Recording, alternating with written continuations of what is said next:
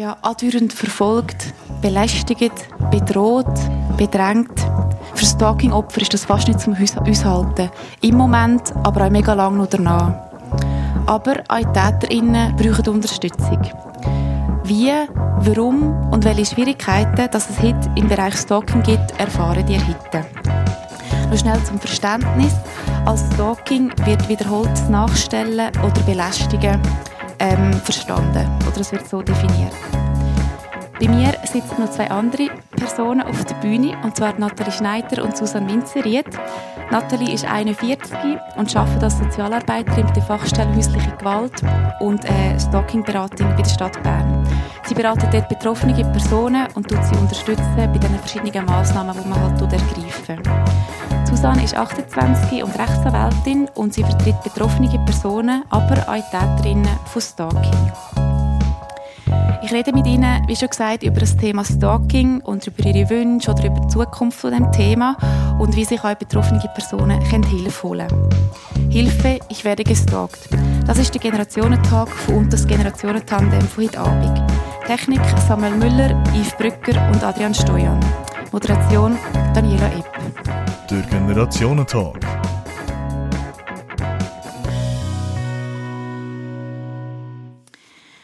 Ja, Stalking ist, wie ich schon gesagt habe, nicht eigentlich eine einzige Tat, sondern es ist wie etwas, was sich wiederholt. Also es müssen verschiedene Sachen müssen mehrmals passieren in einer gewissen Identität, äh, ja, in einer gewissen Zeitdauer, dass man eigentlich von Stalking redet. Aber gibt es denn da so eine Regel? Also wenn redet man denn von Stalking? Kann man das so mit Zahlen ähm, benennen? Weiß nicht, was du anfangen? Ich kann vielleicht einfach von der strafrechtlichen Seite erzählen. Und dort braucht es wirklich, äh, also eine fixe Zahl in dem Sinn gibt es nicht, aber es länger nicht irgendwie zwei Nachrichten am Tag oder so. Also wenn man jetzt von Nachrichten redet, dann muss, reden wir von irgendwie mehreren 50 oder 100 Nachrichten in einem relativ kurzen Zeitraum, wo das kommt, damit man überhaupt von Stalking reden kann. Und es muss auch über eine längere Zeit durchgehen. Also wenn das irgendwie nur zwei Tage waren und dann kommt nie mehr etwas, dann lenkt es strafrechtlich nie, dass ein Täter könnte belangt werden Aber absolute Zahlen gibt es nicht, sondern man schaut dann eigentlich immer das Gesamte an. Also wie viele Nachrichten, in welchem Zeitraum, sind es nicht nur Nachrichten, sind es irgendwie auch Briefe, wird dieser Person nachgestellt oder finden noch andere Belästigungen oder irgendetwas statt. Aber genau definiert ist das in dem Sinn nicht mit fixen Zahlen oder Parametern. Mhm weiss, gibt es denn bei einer Fachstelle eben so Regeln, die ihr habt, wo ihr sagt, die Person kann jetzt in dem unterstützen oder nicht? Oder nehmen ihr mal alle an? Ja, also wir haben keine Regeln für die Personen, die sich bei uns dürfen melden Wenn die Person ähm, den Eindruck hat, mal, ich werde gestalkt, ähm, darf sie sich bei uns melden, genau. Mhm. Vielleicht auch noch zur, zur, Wissenschaft. Also die Wissenschaft hat auch keine, äh, nicht, es gibt nicht eine Definition, es gibt mehrere. Es gibt einfach so Bestimmungsstücke, ähm, überall gleich sind. Das heißt, es muss einseitig sein, es muss gegen Willen von einer Person passieren und eben über einen längeren Zeitraum. Mhm, mhm. Aber in dem Fall ist es eben nicht so ganz definiert. Ja, ich habe jetzt für Stalking ist ja ähm, gibt es eigentlich schon lange, aber habt ihr das Gefühl, es ist eher so ein, ein neues Phänomen? Ich habe zum Beispiel gerade gestern äh, auf Instagram so eine, von SRF so einen kurzen Beitrag gesehen, wo halt jemand gerade eine betroffene Person über Stalking redet. Also wie empfindet ihr das? Wird das ein bisschen mehr aufgegriffen im Moment? Äh, ja, ich habe den Eindruck, dass das jetzt äh, aktuell ähm, oder in den letzten vielleicht zwei Jahren mehr aufgegriffen ist worden, auch von der Öffentlichkeit, äh, von den Medien. Aber Stalking würde ich nicht als neues Phänomen ähm, bezeichnen. Also der Begriff Stalking der, ähm, stammt aus den 1980er Jahren. Also es ist eigentlich schon, ja, es ist nicht neu. Aber jetzt so das Bewusstsein vor Öffentlichkeit oder Diskussion darüber äh, findet erst jetzt statt. Ja. Mhm. Also zumindest in der Schweiz. Mhm. Mhm. Also ich kann dem eigentlich nur beipflichten, mir geht es genau gleich. Also man weiß eigentlich schon lange, dass es das gibt, aber es ist etwas, das jetzt erst langsam äh, auftaucht in der Gesellschaft, wo man auch darüber reden und eigentlich auch als eine Art ein Problem in dem Sinn akzeptiert wird. Und voran ist es halt einfach wie hat man sich totgeschwiegen in dem Sinn. Mhm, mhm. Und du hast mir auch gesagt, dass es manchmal in der Öffentlichkeit ein bisschen zu wenig verstanden wird oder dass die Medien ein bisschen ähm, komisch oder vielleicht sogar falsch über so einen Fall oder über das Stalking berichtet. Was sind denn so Fehlinformationen oder so ein Mythen, die du manchmal siehst oder du findest, man müsste das vielleicht anders in der Öffentlichkeit ähm, diskutieren? Also ich denke, was vielleicht am Anfang so ein das Problem war, dass man das eben nicht als Problem wahrgenommen hat, dass man wenn man es nicht selber erlebt hat, wenn man nicht selber betroffen ist von dem, ist es extrem schwierig, sich vorzustellen, was es bedeutet, wenn eine Person einem die ganze Zeit nachstellt, wenn man die ganze Zeit Nachrichten oder irgendetwas bekommt, obwohl man das gar nicht will, und das in einer extrem hohen Anzahl. Ich habe schon gehört, dass es geheißen hat, ja, jetzt bitte nicht so wehleidig, das ist doch nicht so schlimm, ihr könnt ja einfach ignorieren oder ihr könnt die Person einfach blockieren oder so. Und ähm, eben, wenn man das nicht selber erlebt dann weiss man glaub, gar nicht, was das eigentlich für eine Belastung ist. Und das ist die ganze Zeit und dauernd vorhanden. Und ich habe das Gefühl, dass es wie eine gewisse Zeit gebraucht hat, dass eigentlich ähm, das Phänomen, das Verstehen von diesem Problem ähm, von der Gesellschaft eben akzeptiert wird. Und wenn das kommt, dann ist es dann auch etwas, wo man öffentlich darüber reden kann. Mhm. Also wäre es auch wichtig, dass man vielleicht so Fälle halt ein bisschen mehr aufnimmt in den Medien? Oder, oder kann man das irgendwie anders ähm, aufgreifen? Ich denke, es hilft sicher, wenn die Medien über solche Fälle ähm, schreiben und äh, von denen auch berichten. Für mich ist dort einfach wichtig, dass es halt relativ faktenbasiert erfolgt und man dann nicht das Ganze irgendwie probiert zu überspitzt darstellen oder irgendetwas. Und das ist halt dann etwas bei den Medien, wo je nachdem, wenn man eine gewisse Leseranzahl will, dann halt dann auch passiert. Mhm. Aber sonst habe ich das Gefühl, ist es sicher gut, dass dort wirklich auch darüber berichtet wird, weil das führt auch zu einer Aufklärung der Gesellschaft. Mhm, mhm. Also, möchtest du noch etwas ergänzen? Oder? Ja, also ich sehe dort auch ein bisschen Gemeinde, Kanton oder Bund Pflicht, wo, mhm. wo über das Thema ähm, äh, sensibilisieren in Form von auch, äh, Kampagnen. Mhm, mhm. Aber du schaffst eigentlich gerade bei dieser Fachstelle Stalking-Beratung. Wieso braucht es denn so eine Fachstelle oder was macht sie euch einzigartig in der Schweiz? Ja, wir sind die einzige spezialisierte ähm, Fachstelle auf das Thema Stalking. Ähm, die Fachstelle gibt es schon seit 2010, also schon ein Zeitchen. Und sie ist wirklich so aus einem Bedarf heraus entstanden. Mhm. Äh, die Fachstelle ist angegliedert beim äh, Amt für Erwachsenen- und Kinderschutz der Stadt Bern. Und es haben sich immer wieder erwachsene Personen gemeldet dort beim Amt und haben eben von, von Nachstellungen, von Stalking ähm, erzählt und haben um Hilfe gesucht. Und man hat gleich mal gemerkt, dass man das im Rahmen des Erwachsenenschutzrechts ähm, da nichts kann, kann bieten kann, nicht kann lösen kann. Und hat gleich mal gemerkt, ah, auch, auch das Wissen von häuslicher Gewalt hilft begrenzt. Es braucht dort wirklich spezifisches Fachwissen. Und darum hat es wie die, die Fachstelle gegeben. Mhm. Wir haben so ein verschiedene Aufträge. Einerseits äh, bieten wir Psychos äh, ja, psychosoziale Beratung an für Betroffene, aber auch für Mitbetroffene, auch für Fachpersonen. Also mit uns, man darf uns anrufen für eine Fallbesprechung zum Beispiel. Ähm, ja. Äh, haben aber auch einen Öffentlichkeitsauftrag. Mhm. Dass wir ähm, ja, in der Öffentlichkeit auftreten, auch Kampagnen lancieren. Mhm. Und du hast vorhin gesagt, dass du die Gemeinde oder der Bund noch ein bisschen mehr in der Verantwortung siehst. Also hast du das Gefühl, ihr von der Fachstelle braucht auch noch ein bisschen mehr vielleicht Unterstützung oder könnte man noch viel mehr machen, vielleicht auch gesamtschweizerisch halt denkt? Ja, also es gibt jetzt wie diese Stelle in der Stadt Bern. Es gibt die kantonalen Opferberatungsstellen, die auch zu Stalking ähm, mhm. beraten. Bis jetzt war das Problem, dass ähm, nicht alle Stalking-Handlungen ähm, Anspruch haben, ähm, äh, geltend gemacht äh, für äh, Opferhilfeleistungen. Ähm, das wird jetzt allenfalls vielleicht ein bisschen ändern mit einem neuen Straftatbestand. Ähm, ja, aber äh, grundsätzlich ist eigentlich in jedem Kanton gibt eine Anlaufstelle. Man kann sich auch bei den kantonalen Opferberatungsstellen äh, melden für Beratungen. Mhm. Aber auch die sind sehr unter ähm, Druck, mhm. unter ähm, ja, Ressourcenmangel, Personenmangel. Ähm, ja, äh, eine Finanzierung für diese Themen, Beratungsthemen, wäre schon von Vorteil auf jeden Fall. Mhm, mhm. Und Susan, du hast dich eben gerade auf das Thema Stalking spezialisiert in deiner Kanzlei. Wie viele Fälle pro Jahr tust du behandeln oder jetzt in Kanzlei? Kannst du das so in Zahlen zusammenfassen? Es ist schwierig zu sagen, weil meistens sind bei uns Mandatsanfragen kommen immer so ein bisschen eine Art in Wellen. Also manchmal geht relativ viel und dann auch ein bisschen weniger wieder. Mhm. Es hängt interessanterweise auch so ein bisschen mit den Jahreszeiten zusammen, kann man sagen. Aber ich habe gesagt, dass wir im Schnitt so zwei bis drei Mandatsanfragen pro Monat in diesem Bereich haben. Mhm. Okay, also das heißt, die Jahreszeit heisst, wer im Winter mehr oder, oder ein bisschen so, wenn man mehr daheim ist und mehr online ist oder so, dass es dann wirklich mehr genau. halt vorkommt. Ja. Okay. Und Nathalie, du hast mir gesagt, bei dir sind es ja viel mehr, oder bei eurer Fachstelle sind es viel mehr Fälle. Wie viele Fälle kann man sich da vorstellen pro Jahr? Ja, in den letzten Ungefähr. fünf Jahren haben sich ähm, pro Jahr zwischen 120 bis 150 ähm, Ratsuchende bei uns gemeldet. Mhm. Genau, das sind Personen, die bei uns anrufen oder vorbeikommen, die eine Beratung zu diesem Thema wünschen. Mhm. Und kannst du sagen, weißt wie viele von denen sind denn, also haben ihr Massnahmen ergriffen oder ist das auch weitergegangen? Kann man, kann man das sagen? Oder wie viel ungefähr? Oder ist nur ein Telefon oder nur, nur eine Beratung?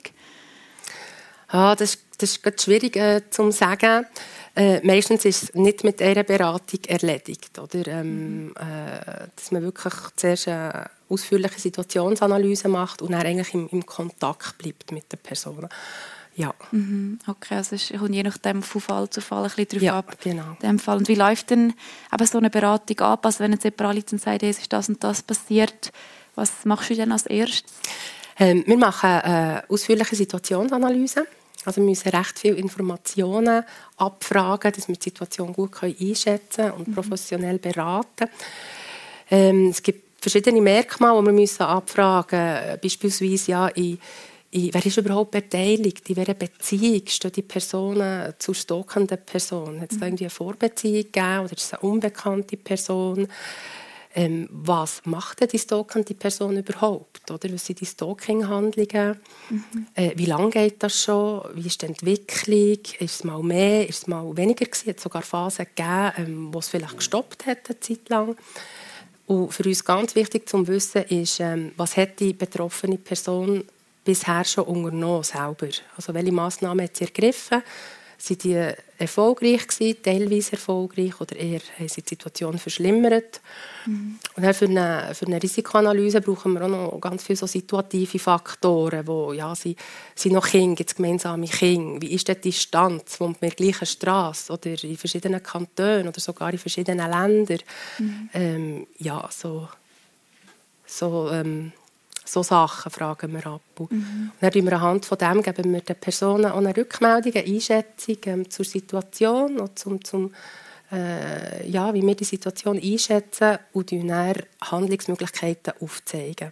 Mhm. Und dann gemeinsam mit der betroffenen Person einen Massnahmenplan erstellen, wo wir sagen, wo, ja, also ähm, die Person probiert jetzt das mal oder ergreift diese Massnahme.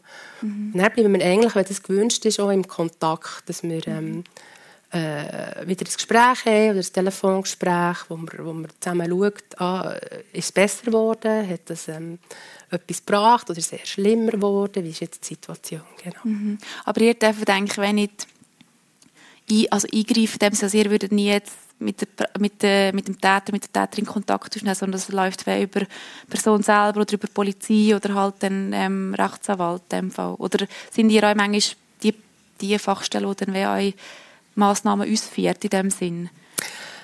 Ähm, nein. Nein, okay. das sind wir nicht. Nein, wir schauen also mit der betroffenen Person, schauen, ja, welche Massnahme ist jetzt da geeignet aufgrund unserer Einschätzung. Aber wir nehmen nie mit der Tatperson Kontakt auf. Mhm. Es hat doch den Grund, ähm, ja, es ist, äh, wir gehören wie eine Seite. Mhm. Oder? Wir sind dort äh, auf einer Seite tätig. Und ja, als ähm, städtisches Amt ist dort auch noch ein bisschen heikel, ja, wenn man eine Person anruft und sagt, man gehört, ihr das token, jetzt hört doch bitte auf. Ja, nein, das können wir, können wir nicht machen. Okay. Und du hast vielleicht ein bisschen mehr Handlungsspielraum, sage ich jetzt. Ähm, ich habe es noch lustig gefunden, ähm, ihr zwei habt dich vorher eigentlich nicht gekannt. Ich habe gedacht, ja, in dem Topfinnen kennt man sich halt so ein bisschen so. Ich weiß nicht, wie kommen denn Personen jetzt zu euch in die Kanzlei? Also kommen die weg gerade direkt oder kommen die auch über eine andere Stelle vielleicht zu euch dann? Es gibt eigentlich beides. Also Leute, die direkt kommen. Aber die meisten Leute, die zu uns kommen, sind voran in einer Beratung, meistens bei der Opferhilfe. Wir haben sehr viele Leute, die von der Opferhilfe nachher zu uns kommen. Und mhm. dann haben sie so erste Beratungsgespräche eben, haben sie eigentlich schon gehabt.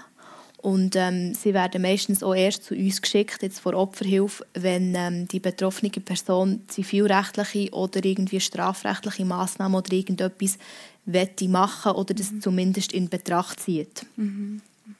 Und dort ähm, machen wir eigentlich am Anfang etwas Ähnliches, wie es ihr auch machen. Also wir machen Situationsanalyse, schauen an, ähm, was sind die Betroffenen, in welchem Verhältnis stehen die und ähm, fragen eigentlich den Sachverhalt nochmal nach. Und ähm, bei unserem Job ganz wichtig ist nachher, wenn es darum geht, wenn man eine Strafanzeige machen oder auch etwas Zivilrechtliches, dass wir die Leute dort gut aufklären, was das halt auch bedeutet. Oder? Weil, wenn sich jemand dazu entscheidet, ähm, die Person anzuzeigen oder das Strafverfahren zu machen, dann ist das nicht einfach damit gemacht, dass man Anzeige macht und dann ist fertig. Mhm. Sondern das ist das Strafverfahren, das begleitet einem nachher eine gewisse Zeit lang. Wenn es schnell geht, geht es ein Jahr, aber es kann länger gehen. Und die Leute muss man wirklich gut darauf vorbereiten, was das nachher noch bedeutet. Und ich mache es oft so, dass sie dann auch sagen, dass sie sich das nochmal überlegen sollen, nochmal darüber schlafen und man dann definitiv entscheidet, ob man das machen will oder nicht. Mhm. Und nebst dem haben wir auch die Möglichkeit, wenn man sagt, lieber noch nicht ein Strafverfahren oder auch noch nicht zivilrechtlich, dass wir auch mal einen Brief schreiben. Wir nennen das sogenannte Täteransprache. Da tun wir eigentlich mit dem Täter eben Kontakt aufnehmen, schreiben ihm einen Brief und schreiben dort eigentlich relativ klar, dass er die betroffene Person doch bitte in Ruhe soll lassen soll. Mhm. Man sonst eben dann vielleicht strafrechtliche oder zivilrechtliche Massnahmen einleitet. Und ähm, die Erfolgsquote von dieser Täteransprache ist relativ gut. Mhm. Also ich sage jetzt nicht gerade 50 Prozent, aber dort können, können wir mit dem eigentlich schon erledigen und das wirkt eigentlich. Mhm. Ich weiß nicht, ob es einfach daran liegt, dass ähm, das Briefpapier vom Anwalt ist. Mhm. Aber ist in dem Sinne eigentlich positiv, oder? Dass, also dass das eigentlich in dem Sinne schon hilft, oder? Genau, ja. Jetzt haben wir so ein bisschen über ähm, die Opfer oder über die Beratung geredet von den Opfern. Jetzt möchte ich gerne auf die Täter, Täterinnen-Seite kommen. Ähm, du hast mir so von verschiedenen Täter, Täterinnen-Typen erzählt. Kannst du das noch mal ein bisschen erläutern für das Publikum, so ein bisschen was, was ihr so für Tätertypen dann ähm, analysieren? Ja, also es ist nicht so, also wir müssen nicht, nicht analysieren in dem Sinn. Es ist wie ähm, die Wissenschaft, die das gemacht hat. Es gibt mhm. verschiedene Studien, insbesondere aus ähm, Australien, aber auch Deutschland, England, Amerika, wo sich mit äh, Tätern, mit tokenden Personen befasst hat und er so Profil erstellt hat und auch, äh, die so nach Motivationstypen hat ähm, kategorisiert. Es gibt ganz unterschiedliche und, und ähm, eigentlich viele Kategorien. Ähm, finde, der, ähm, der Jens Hoffmann hat die gut zusammengefasst, ähm, wo, äh, was sie so ein gemeinsam haben und hat es auf vier Typen beschränkt. Und das ist, äh, als erstes ist das die, ähm, die stalkende Person, die nach einer Zurückweisung fährt an stalken. Das bedeutet, ich werde zurückgewiesen von einer anderen Person. Das, ist, ähm, äh, das kann sein äh, in Beziehung, dass jemand eine Beziehung beendet und so die andere Person zurückweist. Es kann sein, dass jemand ähm, eine Liebesbeziehung sucht zu jemandem und so zurückgewiesen ist worden. Und dann gibt es die ähm, Stalker, Stalkerinnen, die äh, beziehungssuchend sind. So die zweite Kategorie. Die suchen eine Beziehung zu einer anderen Person und wegen dem stalken und suchen wegen dem die Nähe. Und das muss nicht immer eine Liebesbeziehung sein, das kann auch eine freundschaftliche Beziehung sein. Ich finde einfach jemanden wahnsinnig toll und ich möchte gerne mit dieser Person befreundet sein und suche darum die Nähe. Mhm. Es kann auch sein, dass jemand äh, in jemandem äh, eine Vaterfigur sieht oder eine Tochter sieht oder? und so äh, versucht, eine Beziehung herzustellen. Die dritte, oder das dritte Motiv ist äh, eigentlich Stalking äh, aus dem Motiv der Rache, dass sich jemand äh, sehr ungerecht behandelt fühlt, dass ihm etwas ähm, ja, Unrecht angetan ist worden und dass er mit dem Stalking versucht, ähm, äh, für sich eine gewisse Gerechtigkeit wieder darzustellen. Mhm. Oder herzustellen, genau. Und so das vierte Motiv oder die vierte Kategorie, ähm, die kommt ähm, jetzt höchst eher selten vor. Das ist Stalking aus einem Wahn. Und dort handelt es sich auch bei den Tätern um, um äh, kranke Personen, mhm. die ähm, wirklich psychische äh, Erkrankungen haben, Wahn haben, die aus einem Wahn eine Person verfolgen. Genau. Mhm. Das kommt äh, nicht so oft vor. Also, okay. genau. Die meisten ähm, Täter, Täterinnen, die haben keine psychische Erkrankung, mhm. sondern eben, äh, ja, sonst ein Verlangen oder halt ein Wunsch. Genau. Aber ist dann vielleicht so, dass es ähm, dass die das vielleicht gar nicht merken, dass sie halt stalken, sondern dass sie das einfach unbedingt wollen und dann gar nicht mehr merken, wie, wie, wie schlimm das für die Opfer dann eigentlich ist. Ja, genau, Ja. so ist es. Oder? Die können sich wie gar nicht vorstellen, was sie eigentlich mit ihrem Verhalten auslösen oder haben kein Bewusstsein, dass das äh, nicht gut ist.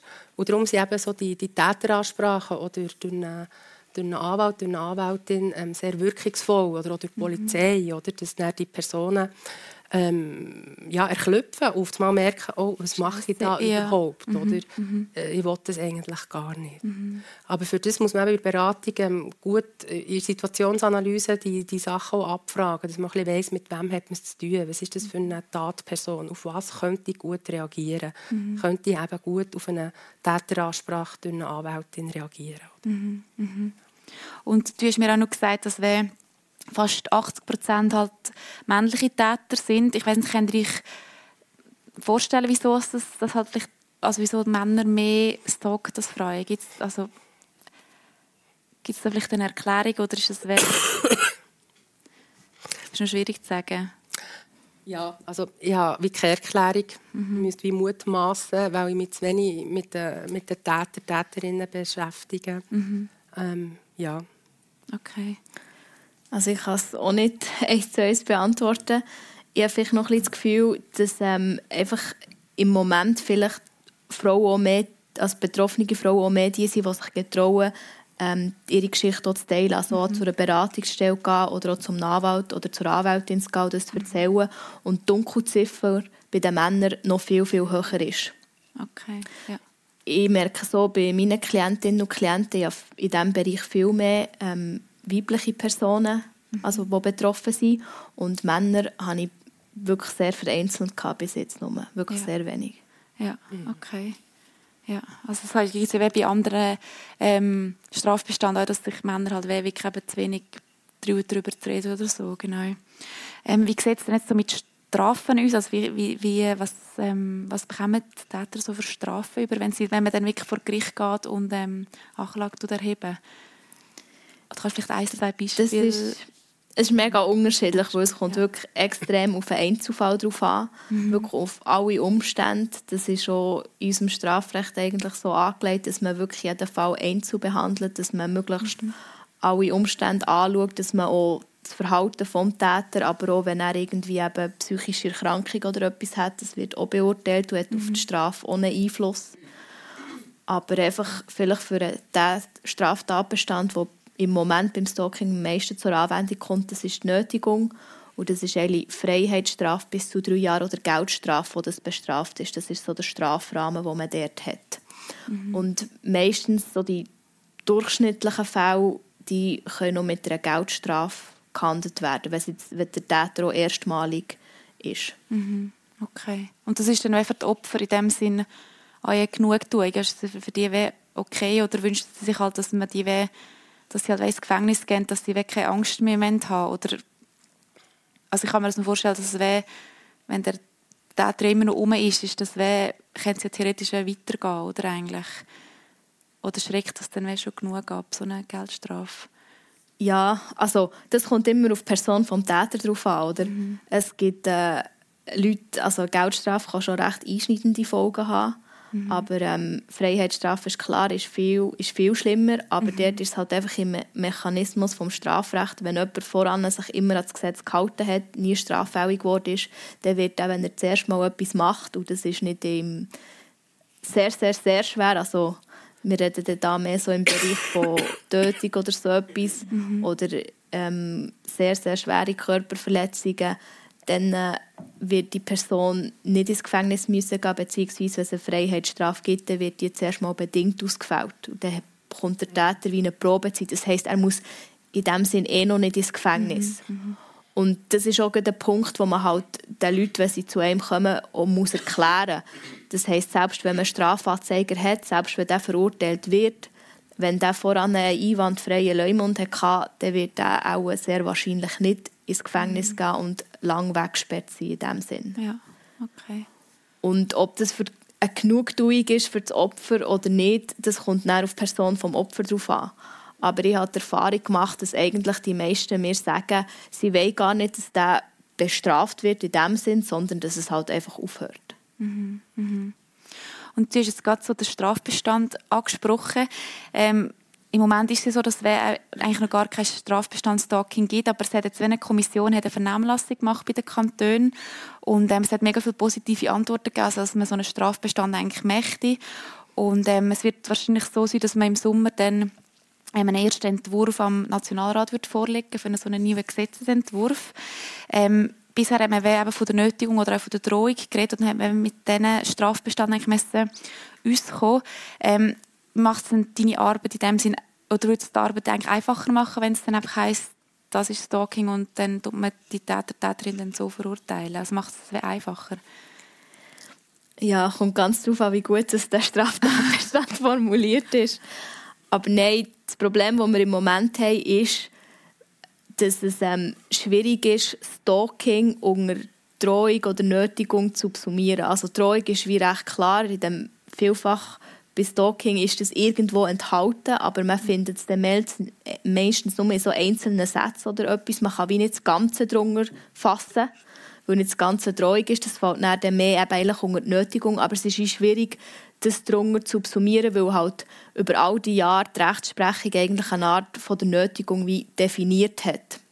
Mhm. Und jetzt äh, hat ähm, mit der weiteren Entwicklung von dem hat man das jetzt so langsam ein bisschen angepasst. Es hat jetzt vor ein paar Monaten das recht gutes Urteil vom Obergericht von Zürich gegeben, wo so um Stalking gegangen ist. Die haben das dort sehr gut angewendet. Und man könnte eigentlich sagen, ja, wenn man dort die Rechtsprechung würde anpassen und das sauber subsumieren, könnte man Stalking auch drunter nehmen, unter die Nötigung. Aber ich habe das Gefühl, dass das einfach so, wie es aussieht, nicht lenkt und halt dann einfach auch so ein bisschen leichtere Fälle, die halt einfach zwischen Und darum habe ich das Gefühl, dass mit dass der neue Straftatbestand eigentlich ein Vorteil könnte sein, wenn es um Stalking geht. Mhm. Dort ist echt wirklich wichtig, dass der ja, gut formuliert wird und man das so genau wie möglich probiert zu machen, nicht, dass man dann einfach eine leere Gesetzeshülle hat. Mhm. Mhm.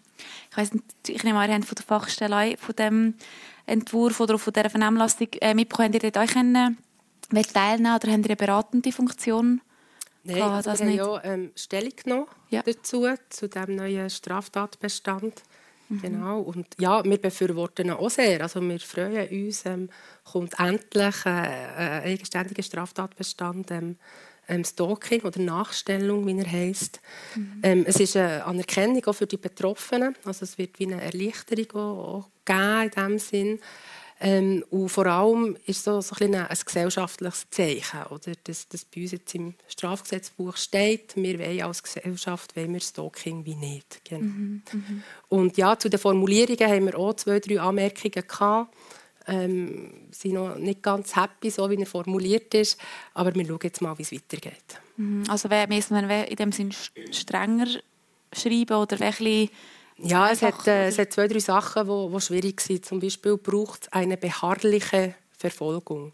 Und beharrlich ist so, ich weiß nicht, wie du den Begriff findest, der ist so, ähm, ja, was ist denn das? Mhm. das? Sind das 10 SMS, sind das 20, sind das 30?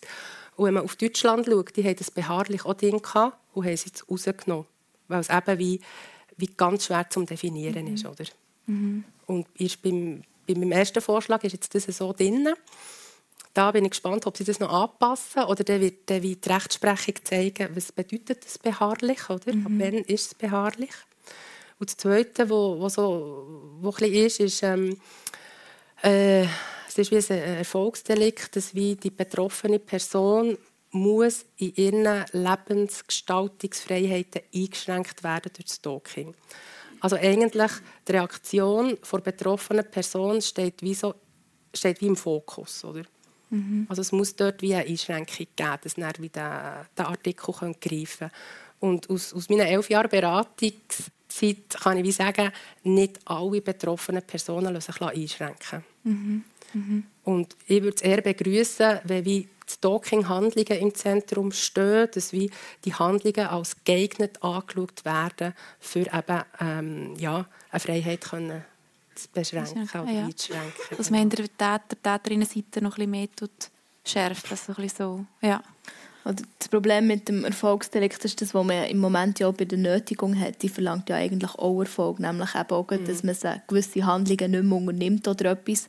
Aber gerade wenn es um Sachen geht, wie Leute, die vor allem im Internet belästigt werden, einfach nur, dass man das Profil nicht mehr braucht oder irgendetwas, das längt von Rechtsprechung her nicht, dass jetzt die Person gestalkt ist. Mhm. Und eben dort ist das Problem, wie du es eigentlich schon angesprochen hast, dass es schwierig ist, wenn ist denn die Lebensfreiheit genügend eingeschränkt? Das ist dann auch wieder eine Definitionsfrage. Und dort wäre es vielleicht einfacher, wenn man eben statt ein Erfolgsdelikt eher ein ähm, Handl Handlungsdelikt würde annehmen Okay. Okay. Und das ist jetzt, jetzt ist das einfach in dieser Kommission und das wird dann nachher von, von, von dieser Kommission nachher eigentlich dann formuliert am Nationalrat übergeben? So. Ja, genau. Ja, okay. Die, jetzt mal die Stellungnahmen alle gelesen und ähm, allenfalls ja, ja. sie das nochmal ähm, überarbeiten und anpassen und dann gibt es den ersten, einen ersten Entwurf. Ja, ja. genau. Ähm, beim, bei, bei unserem Vorgespräch habe ich noch spannend gefunden, ihr habt etwas, wo, wo ihr euch wenig ganz so einig sind. Also so ein bisschen wie, du hast mir gesagt, dass für eine äh, Anklage ist halt mega wichtig, dass man Beweise hat oder dass man Screenshots hat oder keine die Briefe aufbewahren, was immer. Und bei dir ist es eher so, dass ihr halt vor allem ratet, dass man halt weder Kontakt in dem Sinn abbricht oder dass man sich zum selber sich schützt oder dass man, wenn man mit dem konfrontiert ist, ist jetzt so ein bisschen ein kleinst, du brauchst eigentlich den Kontakt und ihr empfehlt es nicht. Was ist denn so ein Mittelweg oder was empfehlen dir so bei der Beratung, äh, wenn es um das geht, also um Kontaktabbruch? Ja, also wir schauen es sehr, natürlich sehr individuell an, oder? Und ähm, ein Kontaktabbruch bedeutet ja nicht, ähm, dass man alles blockiert. Das bedeutet, Kontaktabbruch bedeutet, eben, dass man den Kontakt abbricht und er sämtliche Handlungen oder Kontaktaufnahmen versuchen, ignorieren. Genau. Mhm. Also nicht mehr zurückschreibt auf eine WhatsApp-Nachricht zum Beispiel oder auf eine E-Mail. Mhm. Ähm, wenn es schon eine lange ähm, Geschichte hat, also schon eine lange Dauer, ähm, das kann extrem belastend sein für ähm, Betroffene. Mhm. Also dort sind ähm, Belastungssymptome von Nervosität, Schlafstörungen bis ähm, posttraumatische Belastungsstörungen.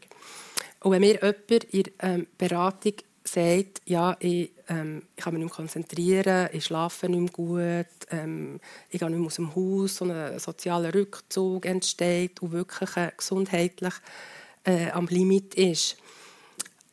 Dort schauen wir dann zusammen an, macht das wirklich Sinn, oder, dass, ähm, dass, äh, dass die Person die, die Nachrichten noch sammelt. Mhm. Aber dort gibt es so Alternativen. Man kann vielleicht schauen, ja, kann das eine Drittperson lesen es gibt hier ganz gute Apps, die die Nachrichten ähm, filtern, wo man das Nummer eingeben kann und alle Nachrichten von diesem Nummer gehen in eine App, ohne dass sie auf dem Smartphone ähm, äh, ja, dass man die sieht. Oder? Mhm. Also es gibt dort schon recht gute Hilfestellungen. Wir bieten das auch an.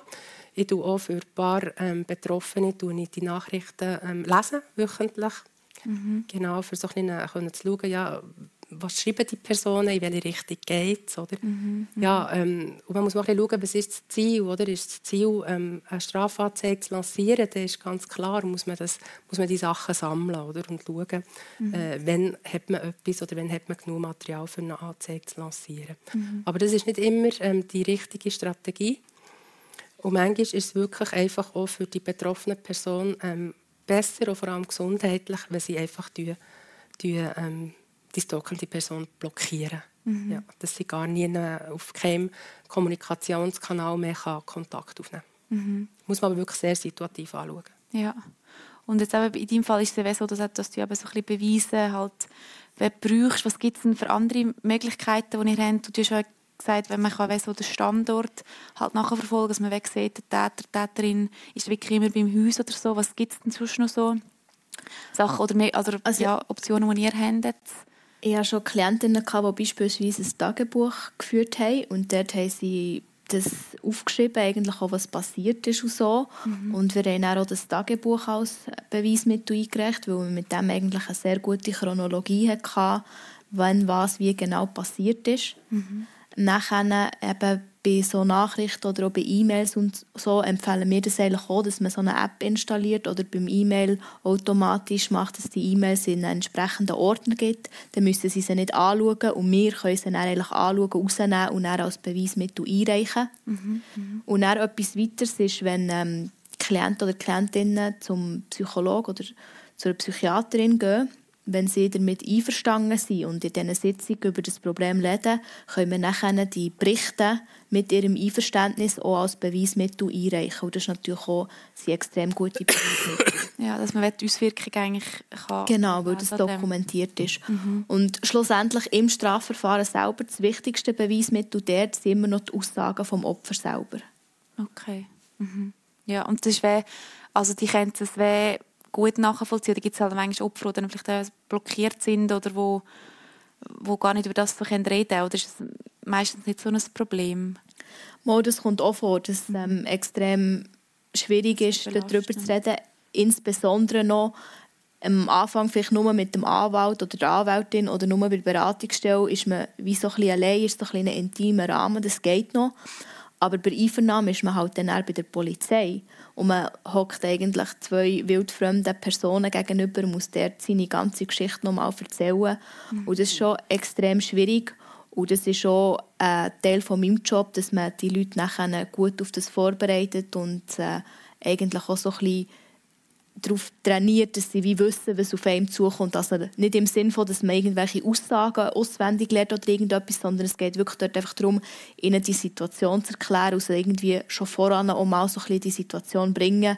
Nicht, dass sie dort hergehen und eigentlich das alles völlig Überraschung ist, was nachher zutut. Mhm, mhm. Das kann ich also noch bestätigen von unserer Seite. Wir bieten auch Begleitung an zur Polizei. Mhm. Ähm, man darf eine Vertrauensperson mitnehmen fragen sie oft auch uns an, ob wir mitkommen als moralische Unterstützung.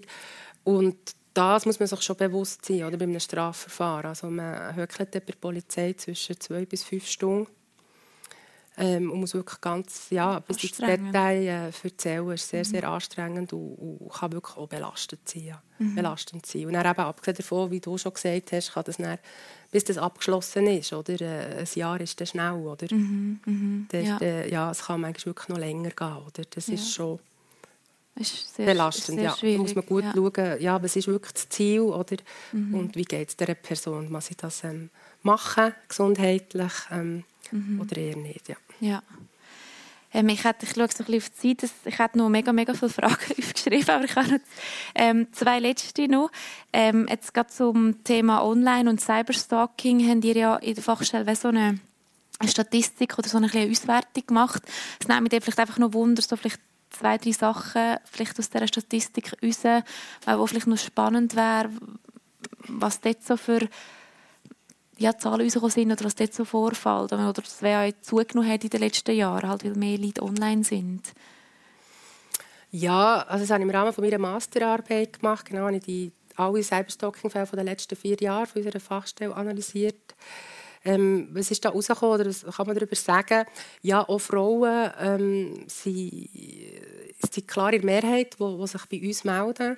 Mhm. Und die 88, ja, ich glaube 88 Prozent sind, äh, werden Frauen auch von, von Männern gestalkt.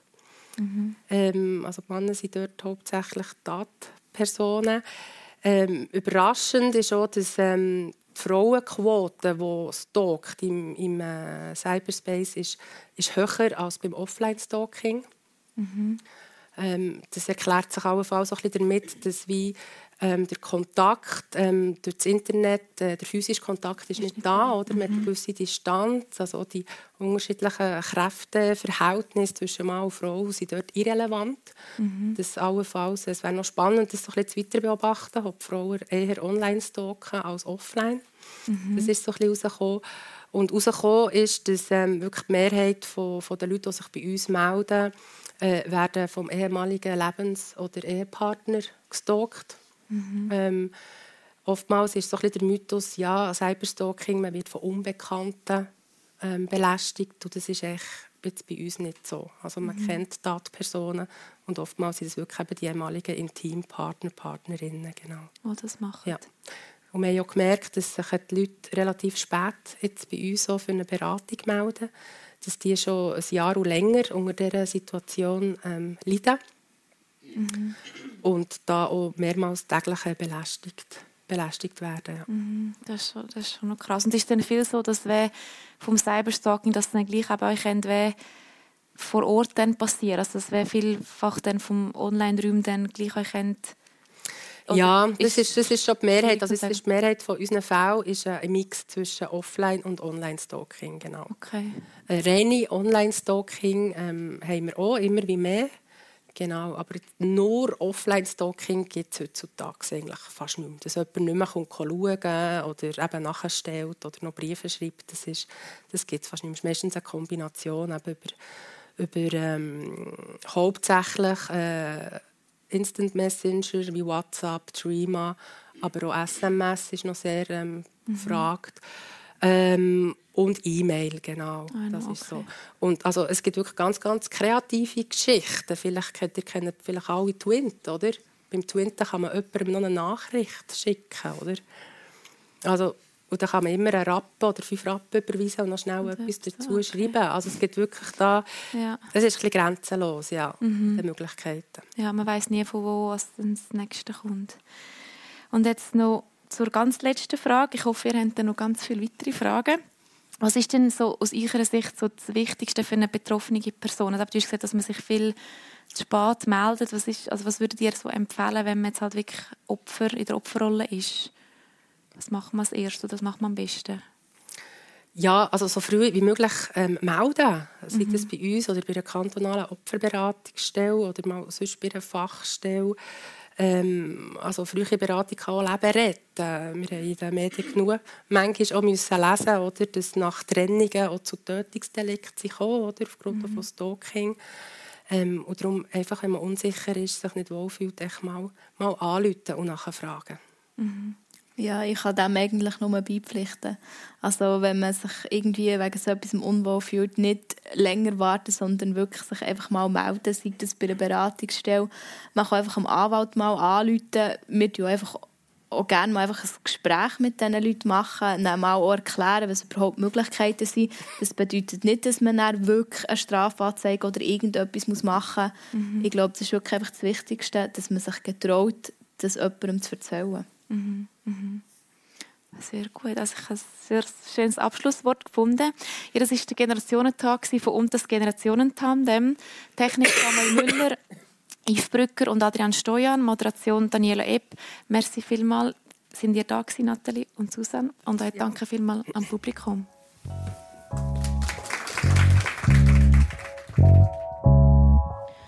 Der nächste Generationentag gibt es am 26. März, auch wieder da im Berner Generationenhaus. Dann zum Thema Verliebt, Verlobt, Verheiratet und Geschieden. Wir gehen am Heirats- und Scheidungstrend auf die Spur. Der Generationentag.